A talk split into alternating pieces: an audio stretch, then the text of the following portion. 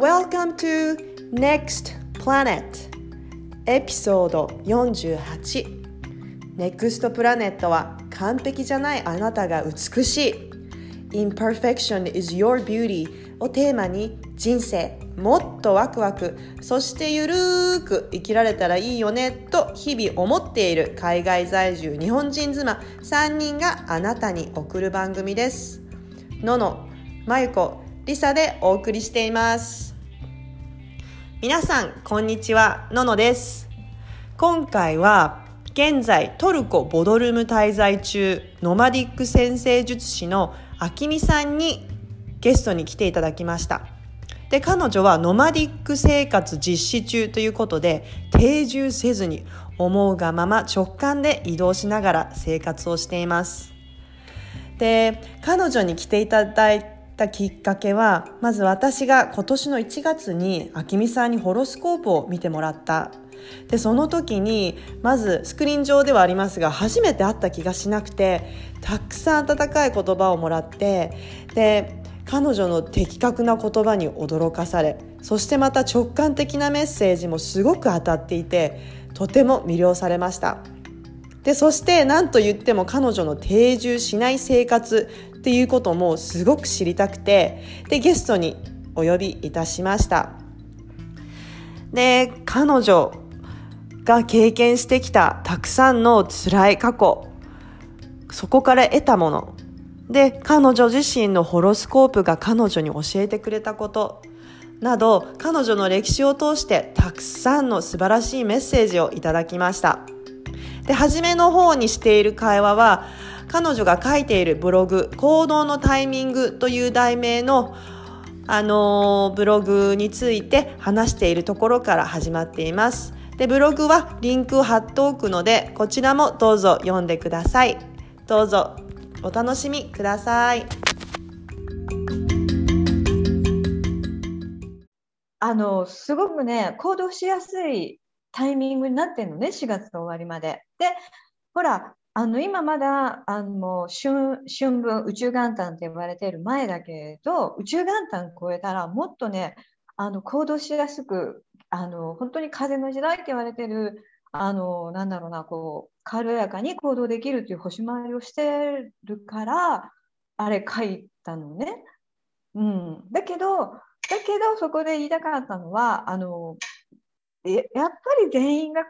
軽やかに行動できるかって言ったらやっぱそれはそうじゃないと思うの。あのみんなこう4つのエレメントあの星座星座の惑星って4つのエレメントがあってあのやっぱ動きやすいすごい火とか風とかのあの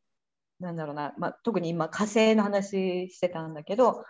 それ持ってる人ってやっぱりバンって動くけど土の人たちってやっぱり石橋を叩いて渡るって感じなのね。慎重な人たちにやっぱりすぐ行動しろしろとかって言ったってやっぱりそれは無理なことだからあのそれをね私は先生術を使ってそうあの全員が同じ目で見ちゃいけないし同じ目で見るからほら相手を動かないとかイライラするじゃん。自分の色眼鏡で見てるからイラつくじゃない？うん、でもそれを言いたかったのねすごく。で今ほら風の時代で動け動け動けとか軽やかにならなきゃって言ってるけど例えばすっごい水星座が強い人たちあの例えばさそり座さんっていうのは水の固定球だから動かないんだよねなかなか。で私のあの仲いい子でやっぱりすっごいさそり座集中の子がいてでももちろん相談を受けたわけじゃないけどあの友達だからあもうなんか世の中あの風の時代風の時代って言ってて軽やかに軽やかにって言われるんだけどなかなかなれないのよねってあのポロってこうだからあの相談とかこうカウンセリングとかじゃなくて言われた時に私は彼女のあのホロスコープ知ってるからあのそんな焦らなくていいよって言ってだってやっぱり動けないと思うのねサソリ座さんに。すっごい個人天体まで集中してて情が熱くてなんだろうやっぱりすごくこう動くまでに時間がかかる人にあの軽やかに軽やかにいていったってやっぱ動けないからだからあのそなんていうそれをすごい書きたかったしその動かなきゃいけないタイミングの時にこう動かないのはやっぱりちょっとあのもう成長ないんじゃないとか、まあ、やっぱりイラッとはするわけ。うん、でそれをねすごい伝えたかったのね。うん、によっては動けない動きにくい人も中にはいるってことなんですね。であれ宇宙元旦っていつでしたっけ ?3 月20日から。うん、宇宙元旦って最近最近出てきた言葉だけどね、宇宙元旦って言ってあのおひ3月20日っておひつ太陽がお羊座の0度に行くっていうことはそこから先生術ってそこが始まりなんだよね。うん。うん、だから今もう年末なの。あの先生術上は3月が。うん、で今年末なんですね。もう大掃除の時なんですね。そうそう。そうそう。だからほらもうすぐ13日に魚座の新月があって、うん、で魚座っていうのはね先生術で言ったらあのなんて言ったらいいの？全部を終えてほら魂が、まあ、魂があるとしたらだよ。私はあると信じてるけど人間の体を離れて上に行くまでのこの間みたいな感じを私はイメージしてるのね。だから、人えっと、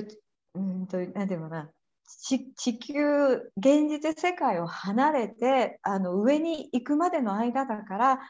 すごく何でもほら、あのすごい感情、嫌な感情とか、あの怒りだったり、憎しみとか嫉妬っていう感情ももうなくなって、逆に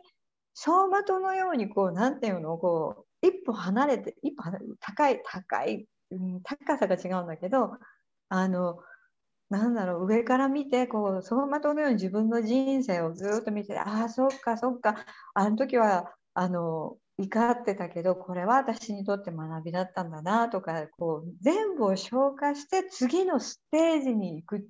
前の何て言うのかな整理でありあの反省であり準備でありっていうところを魚座って私は、まあ、皆さんによく説明するのね。うん、だから許しとか癒しとか愛あの本当の無償の愛って感じ？のところが魚座かな？うん、で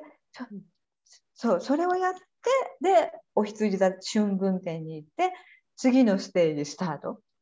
そういう感じなの。じゃあ自分許す許すとかうん、なんか手放しとかっていうのもそうですか、うんうんを今3月のうちにしちゃうといいっていうこと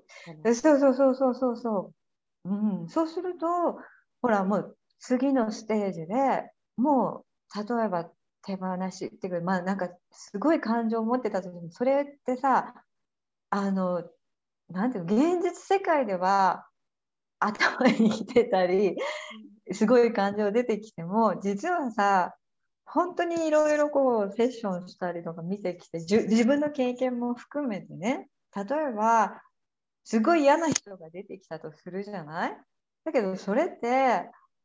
私を成長させるために出てきたやっぱりソウルメイトの一人じゃない？そういう人がいなかったら、その現実も見ない？で、それをやっと分かるのが魚座の領域かなって私は思うの。ここの生きてる間はやっぱりほら現実的に苦しいしああもう嫌って思うじゃない？だけど、一歩こうなんか人間の体を離れて見た時にああそっかってあの人は私の魂を成長させるためにそういう形で現れてくれたんだって思ってこうなんていうの消化っていうのも上に上げるね。登らせてあげるっていう方の消化、うん、してで、じゃあ次のステージ、お羊座からの次のステージ、全く違うステージではもうそれは終わりになるかもしれないし、じゃあもう一回そういう時人が来た時にあのこういう対応対応をすればいいんだなっていうさあの学びになるじゃん。うん、だから今月はあのなんだろうこう焦って、まあ、行動しやすい時だけどでもうん、がガンガン行くっていうよりも、まあ、どっちかって言ったらこう、もう、なんていうの、手放し、消化とか許しっていう方に行動していった方がいいかもしれない。すごいいいアドバイス。今月の過ごし方。うん、なんか人間関係とか見直したりとか、やっぱ自分の生活を見直していくって機会になりますね。うんうんそうだよね。で、特にほら、今年はさ、あの本当にじ本来の自分に戻りなさいっていうのがいうのがやっぱ今年のテーマだと思うから、うん、うんそうそうそう。だからそそこでほら引っかかってることとかっていうものをこうなんていうの？ちょっと違う視点で見つめて終わらしていく。例えばさ、一番はその幼少の頃のさあのやっぱり両親からいろいろ言われたのがすごい思い癖とあの観念になっちゃってるじゃない？うんうん。でもあの、まあ、そういうのをだから手放していく。両親はあの子供のためを思って言ってたことが例えばそれがすごいブロックになってたりってすごい多いんだよね。うん。だけど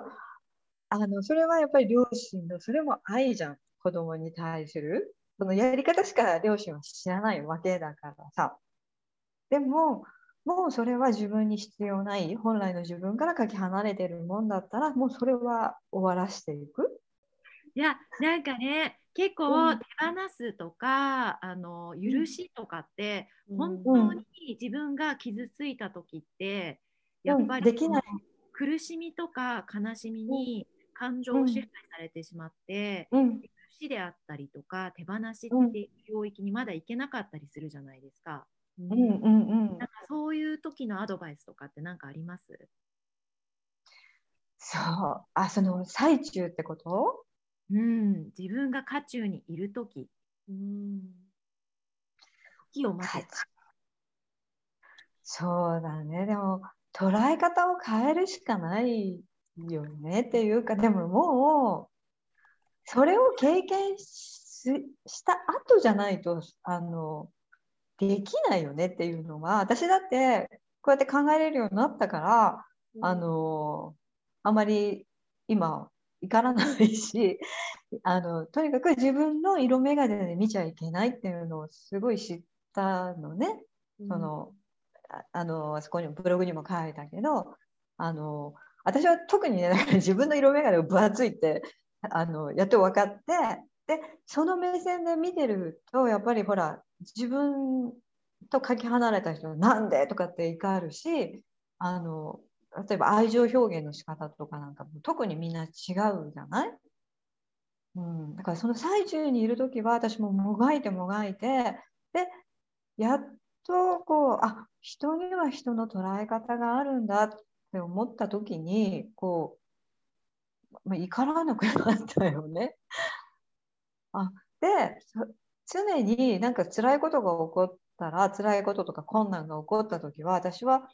あこれは私にこれさっきの話につながるけど何をあの自分の中の不要なものとかこうなんだろうブロックとかを引っ張り出してくれる相手だからこれは私に何を言われてるんだろうっていうふうに考えれるようになったの。もちろんそれまではやっぱその人責めてたしうん。もう腹が立つって思ってたけどでもその時ってさ自分が一番苦しいだけじゃない実は。全然幸せじゃないし、うん、でもうそれがだからあの究極まで行って私はね究極までもう本当にいいもう腹立っててもうすごいし全然幸せじゃないし。うん。でいろんもうとにかくあのしやっぱりそこからそんな生活ってそんな気持ちから逃れたいからいっぱい本読んであの何カウンセリング行ってもういろんなことやってうん。でたどり着いたのが先生術でで自分をまず題材に見るじゃない？で私は母がすごい課題だったから母とのホロスコープを照らし合わせてこう相性相性こう重ね合わせて相性を見た時にびっくりしたのがうん。私こっち獅子座にバーンってまとまっててうちの母水がめ座にバーンってまとまってて対抗なんだよね。だからあのなん何？逆にねこうあのいい角度の人たちとがこうなんだろうな、まあ、90度っていうのはももっと辛いんだけど180度って実はすごく本当言うと相性が良くて常に見つめ合ってるわけ。だけど考えが全く違うからこそあの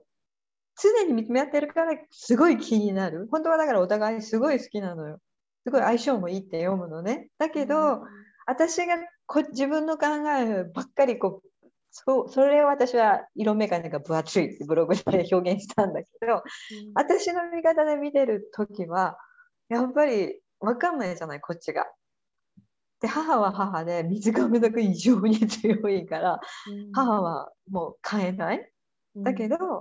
だからもう頭くるしだけど母だから愛愛してほしい愛したいでも理解し合えないからもう苦しくて苦しくて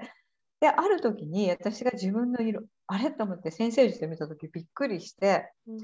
これって私のあの色眼鏡で見てるから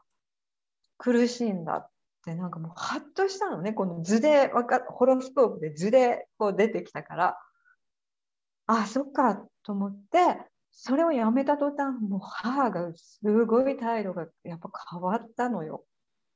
だから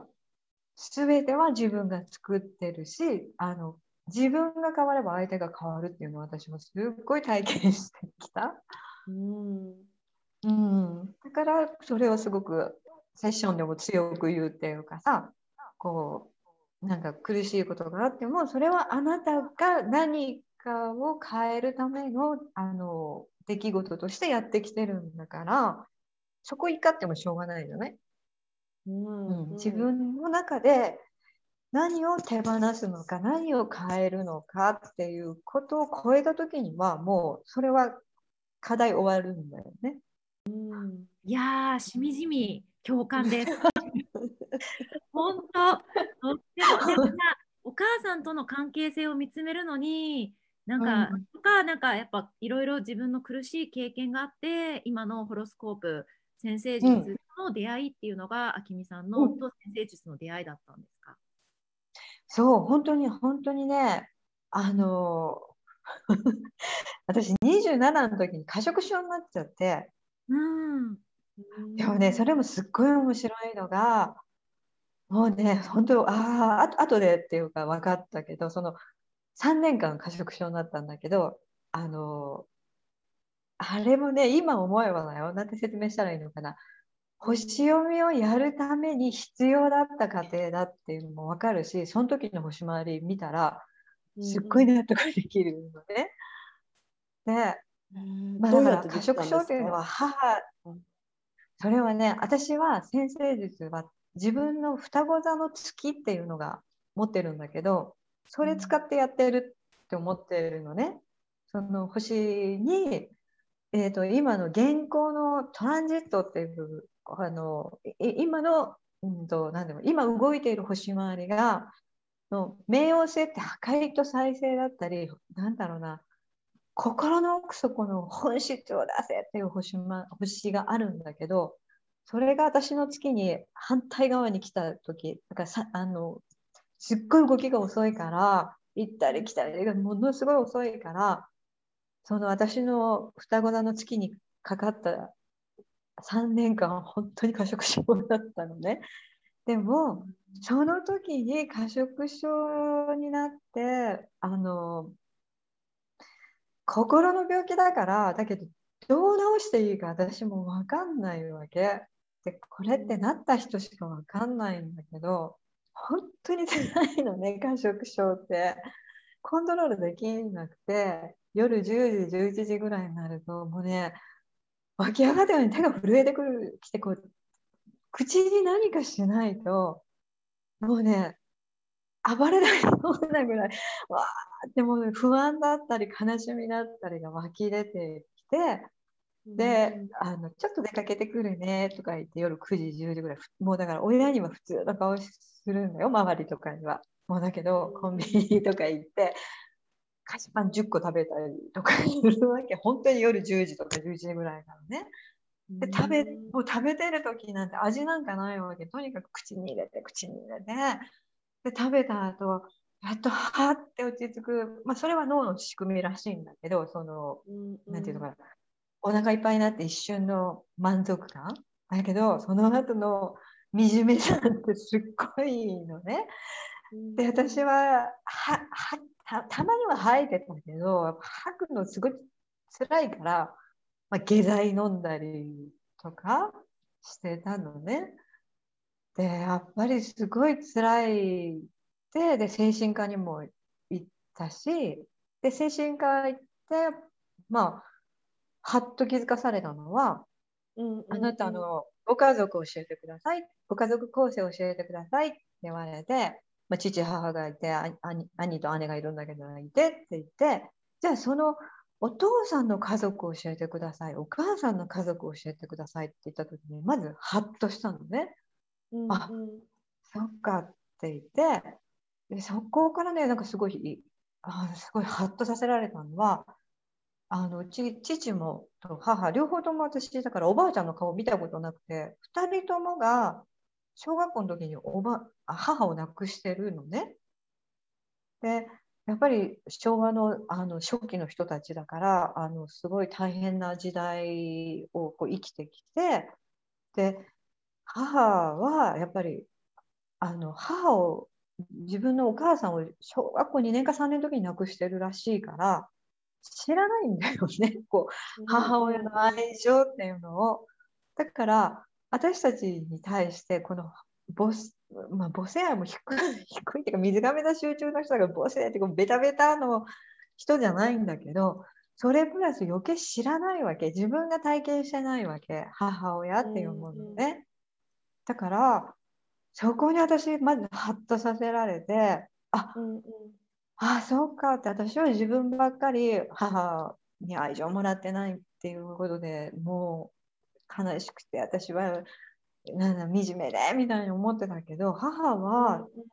その愛情もなしにしかもすごい昭和の厳しい時代に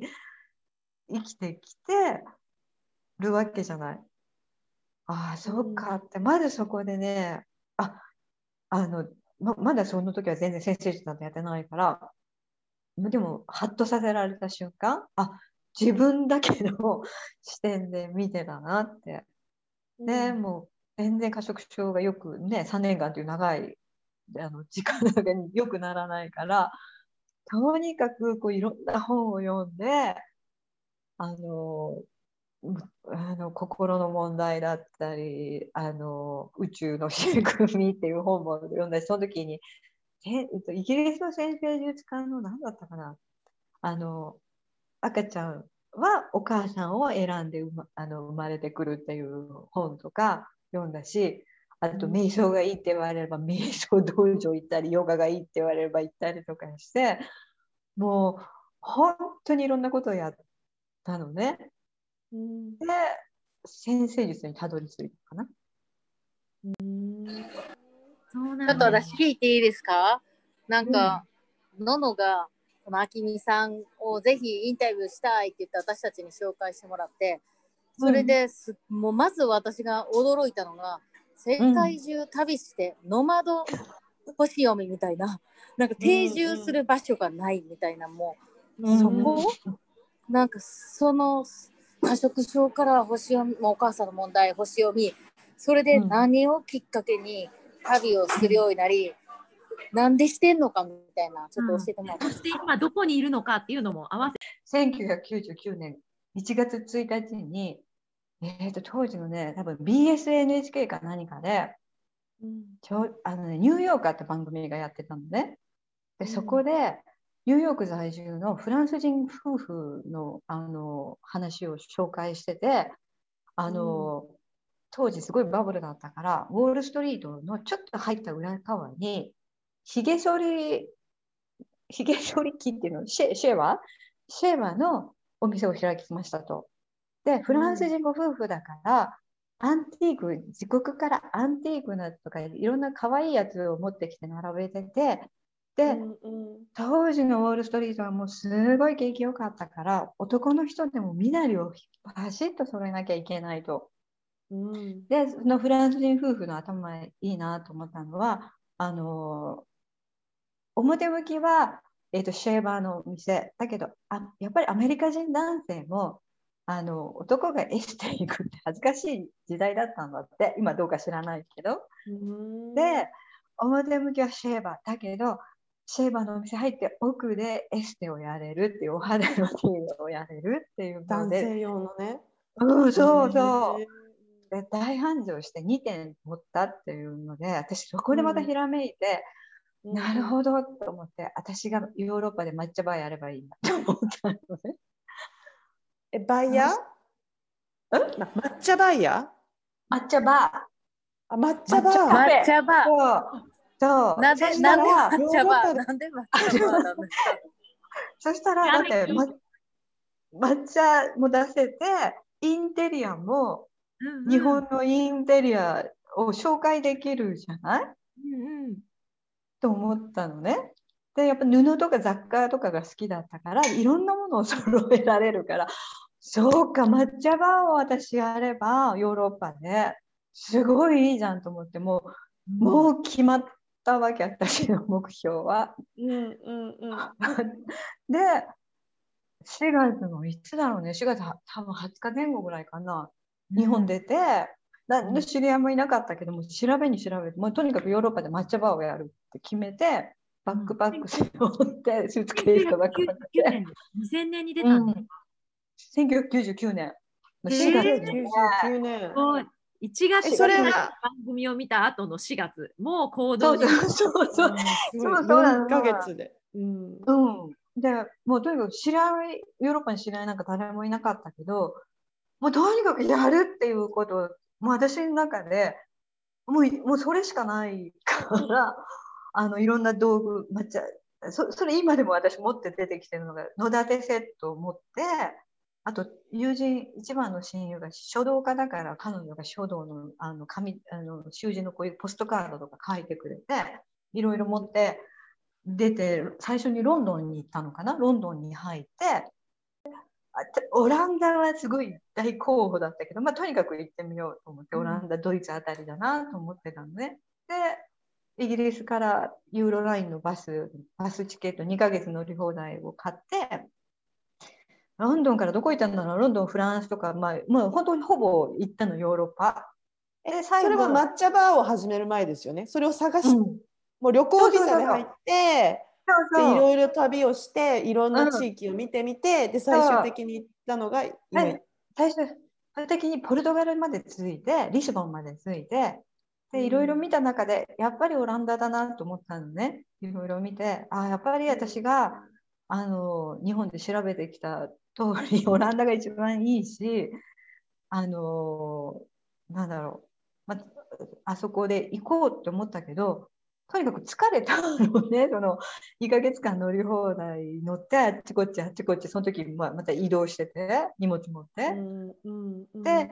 ポルトガル着いた時に、ちょっと、まあ、オランダ戻ろうと思ったんだけど、あの疲れたなと思ってたら、日本人のあのまたバックパッカーの男性に出会って、で、うん、あのお互い一人旅で仲良くなって、その彼が今からモロッコ行くっていうの。で、モロッコって何？それって聞いたら、アフリカっていうのね。はあって言って、で、私とにかく、お金セーブしなきゃいけなかったから、もう3ヶ月間ぐらい放浪してたから、あの、夜行バスの、まだ若かったから夜行バス乗って、えーと、ドミトリー泊まってだったからシングルルームで寝たかったのねでしばらく休みたかったからね、その国って安い？って聞いたら、安いと思うよってアフリカだしって、ね、私も行っていい？って言って、いいよって言って、2人でリスボンからスペインの最南端までバスで降りていって、で、フェリーに乗って初めてモロッコに入国したのがね、確か1999年7月ぐらいだったと思う。6月終わりか7月ぐらいだよね、その放浪終わった後。で初めてのアフリカ大陸初めてのイスラムの国にびっくりしちゃってそのヨーロッパから入ったからで1999年のモロッコなんてまだ今みたいな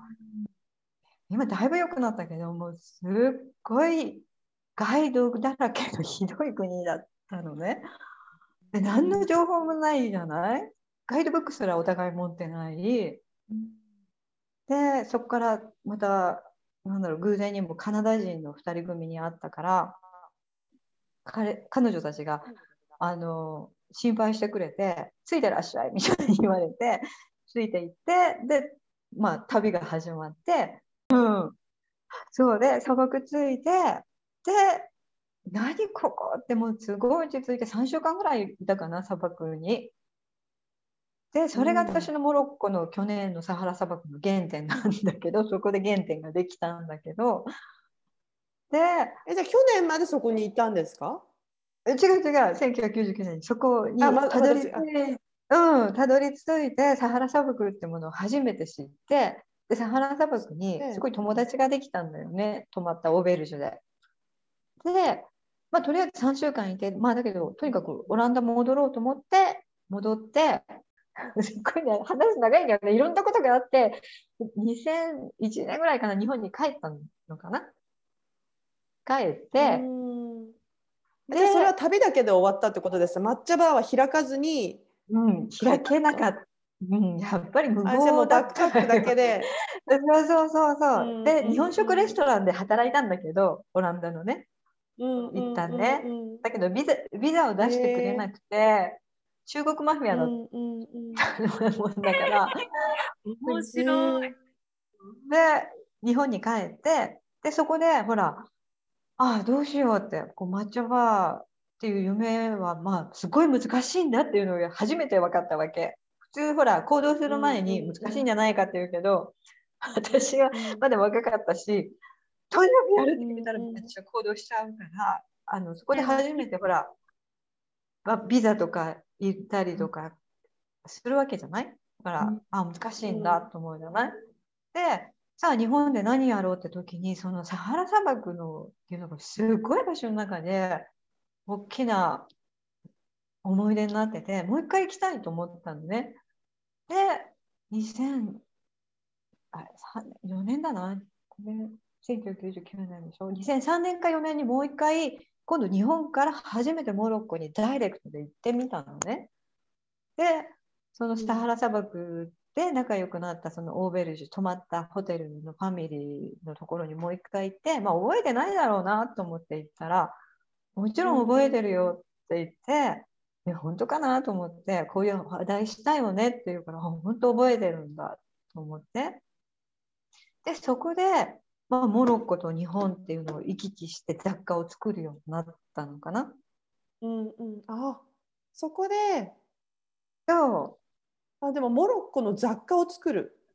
で日本で売る。うん、売ってたね。うん、へえ例えばどんなものを作ってたんですか？ワブーシュとかさ。だからやっぱり抹茶バーっていうのを捨てられなかったから日本の着物古風を持ち込んでバブーシュって革のあるじゃん。うん、だけど、うん、そうそうそこに日本の着物を貼ってもらってあの和和だよね。和ブーシュっていうことをやって作って日本でまあ売ったりとかあの必ず日本からモロッコ行く時ってフランス大体フランス経由してたから1回はフランスでちょっとトランジットして1ヶ月部屋借りて和ブーシュをフランスのお店に飛び込み営業でこれ置いてくれませんかとかいろいろやったんだよね。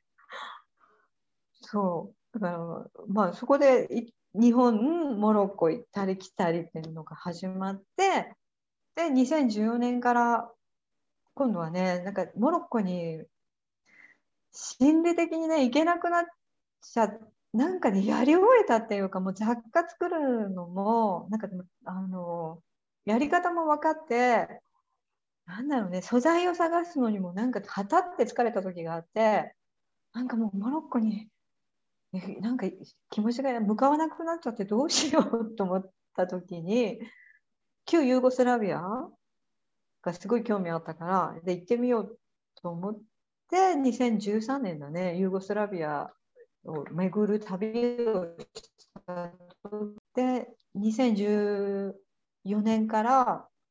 19年までか。セルビア共和国の首都ベオグラードに住んでたんだけどアソシエーション立ち上げてね。えー、すごいね。本当に。なんかこれはやっぱりあのせ星の関係ですか？例えば今振り返ると、自分が獅子座が、うん、何でしたっけ？うん獅子座。獅子座が結構多いんでしたっけ？獅子座とね、まあ、乙女座にうわーって固まってるね。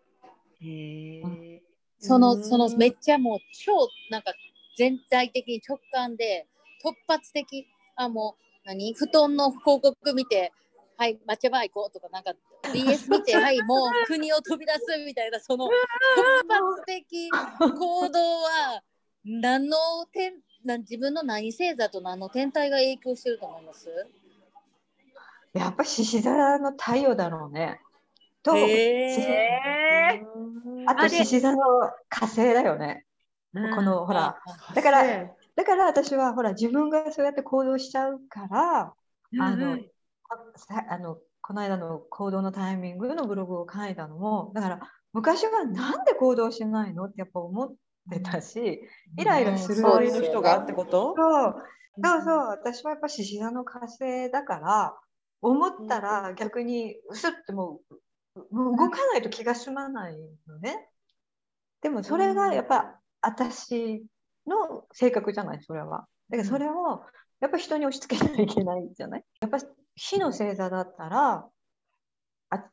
私みたいにお羊座の火星持ってるたりとかしたらやっぱりもっとあのなな後先考えずにバーンって行動しちゃうっていうのは一番あの火星にとって一番居心地がいいのはお羊座なんだよね。うん、あの守護星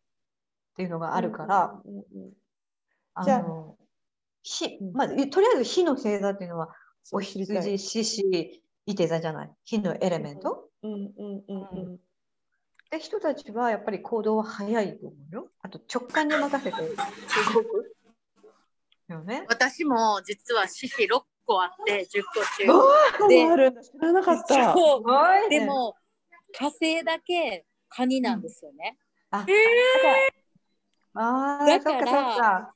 だから、でも私にとってさっきそのあきみさんの話はすっげえ突発的な人やな、すごいなんか直感的な人やなと思ったから火星がこれが私はカニやからそこまでならへんのかな。うん、そうかもしれないね。うん、ねだけど中は燃えてるでしょう。あもうもう中も外も燃えまくりなんですけど、行動だけはちょっと考えるのかもしれないよね。へしかもなんかあのインテリア系とかそれこそバシュ、なんか和和ブーシュ作ってみたりとか結構美形じゃないですか。こう目から見てビジュアルから見て美しいものとかそういうのクリエイティブで創造性があるとかっていうのはやっぱ乙女座とかから来るんですか？それはね私のまた MC っていう社会に出す顔っていう、目指すところっていうのを、そこがお牛座なのね私は。うん、お牛座はなるほど美なんだよ。あ、すわかる。リサさんは先生術詳しい？詳しいっていうかもう読めます。やってるんですよ。やってます。あ、あそうなんだ。そうそう。だから私 MC があのお牛座なんだわね。で、その支配性が金星と木星がコンジャクションしてるの一緒で、だから自分のオリジナリで出したいんだよね。なるほど、なるほど。なんだ、でも本当に。うん、じゃあ、じゃあなんかあの、聞きたいんですけど、そうやって今、うん、でも1999年ぐらいから基本的にも外に出て、ノマドってもうね、ね20年ですよね。そう。リサさん、ほら、先生術詳しいんだったら、私の多分ね、ノマドは IC がさ、IC に海洋線がコンジャクションしてんの。はいはいそういうとわかるでしょ？それはどういう意味なんですか？それはどういう意味ですか？要は多様性ってなんていうんだ定着しないって読むっていうかあっち行ったりこっち定着しないじゃあまさに今あきみさんがやっている生活なんですね。だそれがもうまさに出てそうそうその生活になっている。うん、それプラス、私、アセンダントっていうのが自分自身を表せるこう第一質の始まりなんだけど、サビアンシンボルっていうのがあるんだよね、リサさん。わからない。すごい。はいはい、めっちゃもう最近勉強してます、それ。大好きです、サビアン。ねでそれは何なんですサビアかなんなん、うんなんと何なの？え ?AC が。私、うん、広大な砂漠を渡る。おお、来た来たでしょじゃあもうだ。から、やっぱりノマドなん、もうすごいノマドなキーワードがいっぱいあるんじゃない？私。うんうんうんうんうん、そうですね。だから移動生活っていうのが私のテーマなの。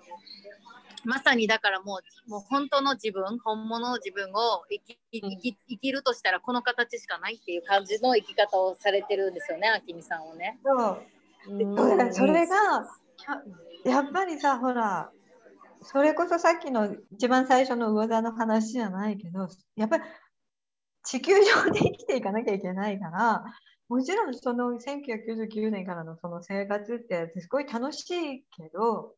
やっぱ親から見たらさ気が狂ってるように見られるし 世間から見ても。だしやっぱり私だって不安不安といえば不安なわけ。そのどうや若いまだ20代のね若い時は楽しかったけどこんなんで生きていけるのかなって思うじゃない？うんで定着しようとすると一旦そのそれやめてすごいあれいい経験だったのがあの一回ねその生活やめてやっぱやっぱもう真面目な生活しないかんってなんか思った時があってあの派遣会社に登録してまたインテリアコーディネーターやりだしたのね。まだすごいですね。うん。エクストリームな。うん。でも怖いよね、私、もうそんなことをさ、10年以上やった後に、いや、10年ぐらいやった後かな、あ、もうちょっとまずいかもと思って、派遣会社登録して、もうすぐあの仕事が見つかって、インテリアコーディネーターとして行くんだけど、まず社会、会社生活をね、長年してなかったからドキドキだったし、うんでうん。あのなんだろう、こう、ルーチンワークってものをしたことないから、なんか怖くて、だけどまあ頑張って行き出したら、本当にね、半年間ぐらいに、もう本当に病んじゃって、こう毎日同じ電車に乗るっていうのが私にとってね、逆にすっごい辛い。スだ、ったんだ。うん、すっごいストレスだし、うん。もうね、正直、こう会会社行って何喋っていいかが最初なんかもう分かんなかったの。だって普通の、あの、じょじょすごい大きい会社だったから、あの、女性たちと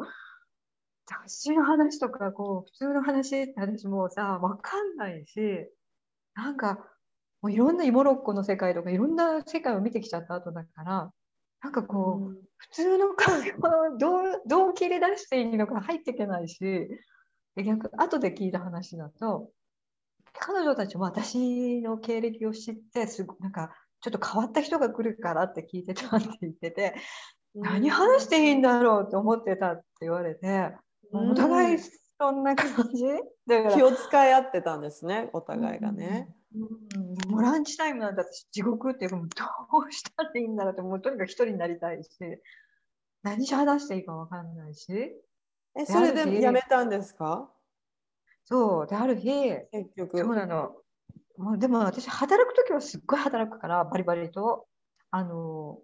まあ、すごい評判良かったんだけどもうね姉に言われた一言が「あんた大丈夫?」って一緒にご飯食べてた時に「え？っ?」て言ったらげっげっそり痩せてたのねもう本当に嫌で嫌で。うんうんで、ちょうど、あれは2008年だったかな、あの、部署が閉鎖になるって話になって、あの、部署が閉鎖になるって話になって、で、あの、まあ私、あの、派遣会社の人が、ちゃんと仕事見つけるから安心してくださいって言った時に、いや、もう私結構ですって言って、であのもうもう会社員には戻らないってそこで決めてもうそこからまたモロッコ行く生活に戻ったのかな？でもその自分のチャートに出てない自分じゃない自分を生きるのももちろんそれはしんどいしもう病気になるぐらいねでも逆に逆にほんまに うん。でも逆に本当にチャート通りに生きるっていうこともすごい勇気じゃないですか。それをしてても怖くなるってね明美さんは言ってたし。なんかそれってやっぱどっちもどっちの選択も勇気あることやし、ねそうでももちろうんん多分星見と明美さんはそのチャートを生きてほしい、ほん生きてほしいから星読みとかをやってるんやと思うんですけど、うん。ちょっと最後に質問があるんですけど、うん。やっぱりたくさんの世の中の人が、うん。なんかその行きたいねんけどこの今の自分の置かれてる状況とか、うん。環境とか、うん。あとねやっぱりチャートでもそのあきみさんみたいにめっちゃ変わった極端なやつがあってあったある人とかね逆にその今世間と求められることが違いすぎてうん。生きれないとか多分いっぱいいると思うんですけどなんかそういう人に対してなんかメッセージとかアドバイスとかってありますか、いやだから人と比べちゃダメだよね。本当うん。にだから今年のさっきのメッセージとして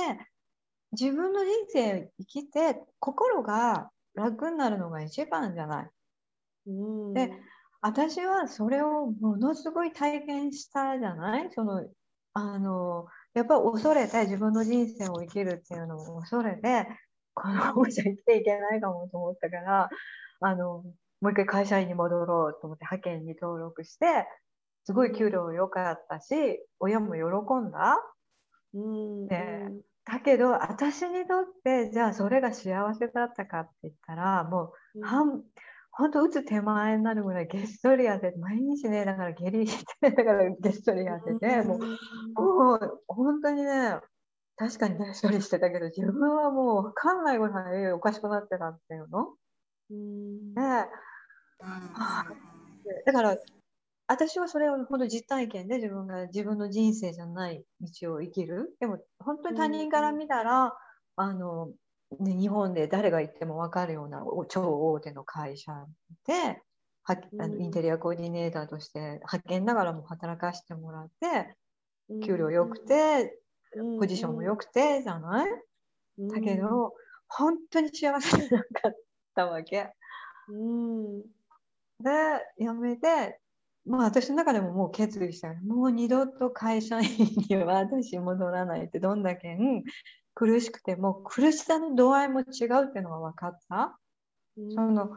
もちろん日本とモロッコ行ったり来たりでまずモロッコ行く時に辛いのは親に対してなんて実家に行ったからなんて言って出ていこう？またみたいなのとかいい加減にしろみたいな中を出ていくのがまずきつかった。あと、一番きついのはまあそれだったけどモロッコ行って、全部自分でやらなきゃいけないからこう素材買って10キロぐらいのものを工房に持って行って交渉して職人さんたちと交渉して引き取って返品して送ってまですごい肉体労働を全部やるんだけどでもそれが辛いと思ってたけどそれって進んでいく辛さじゃない？夢を実現する中での辛いってよりもなんだろうな、うんまあ、ついて回るものじゃない？夢を実現して。だけどそこでも私は全部自分でやったうん探ってやったから、うん。全て学びになったから、なってるのね。だけどそのつそれは辛いんじゃないなっていうのもその派遣時代に分かった？合ってないことをやる辛さっていうのはもう本当に辛い。もう種類が違いますよね、これはね。うん、そうみそうなのね。うん、うん、わかります、めちゃくちゃ。ん。だからもう戻らないって決めてじゃあもう一回モロッコまた行って雑貨作りも始めてっていうのは、うん。まあ、まただからそれはもう辛さじゃないっていう。また私は身をもって分かったよねこれは。自分がやりたいために出てくる必ずね仕事やってれば必ずやらなきゃいけないこととかってあるじゃない？あそれなんだと思った、ね、うん。だからあの本当に人と比べてじゃなくて自分が一番なんていうのかな心が満足することが一番大切じゃないっていうのが、私のいろんなことをやってきての感想でもあり、実体験から言えるアドバイスだよね。だからなるほど。自分の心の心地よさにフォーカスしてことですね。そうだからすごく言いたいのはそのほらよくさあのわーって発信してる人たちがすごいみたいに思っちゃってる風潮ってあるじゃない？うんうんわかります。思ってました。ね、うん、うん、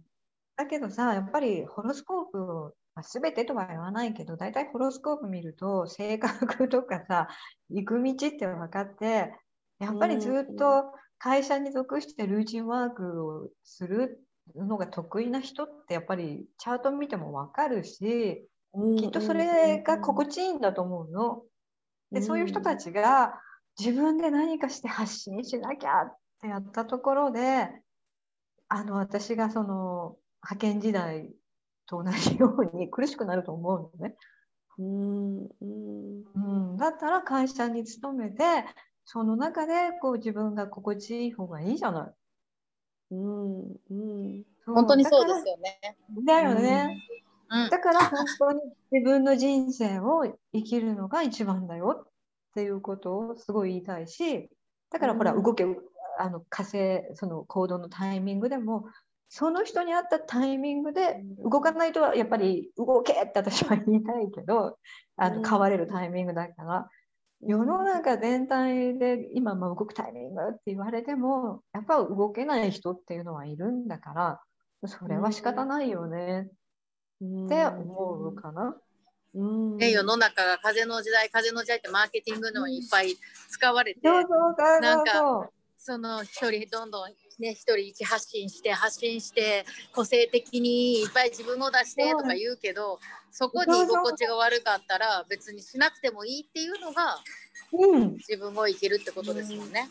うん、うん、そう。だからあの風の時代の私本質っていうのは自分に戻ってあの自分に戻るとすごい軽くなるじゃない。うん、それが風の時代だと思うよ。なんかみんなが軽やかに。軽くなる、うん、そうそう。なんか軽やかにとかあの軽やかに発信してっていうことが風の時代じゃなくて本来の自分に戻って心が軽くなることなんじゃない？はい、もう名言ですね。素晴らしいメッセージ。うん、そうだね。本当にその通り。うん、うん、ってことはやっぱり自分のホロスコープをちょっと知ってやっぱガイドラインとして見とくってすごくいいことですよね。うん、どう思う？うりささん。いやあの本当に、ま、ののがいたガイドラインっていうか指針じゃないけど自分の取扱説明書っていうのは、うん、持ってて損はないし、うん、なんかうん、心のコンパスやと思うからなんかそれはやっぱり知っといた方がいいかじゃないかなと思います。でも別にそれがせ、うん、あのホロスコープじゃなくてもいいしね。いろんなツールが世の中に溢れてるからね。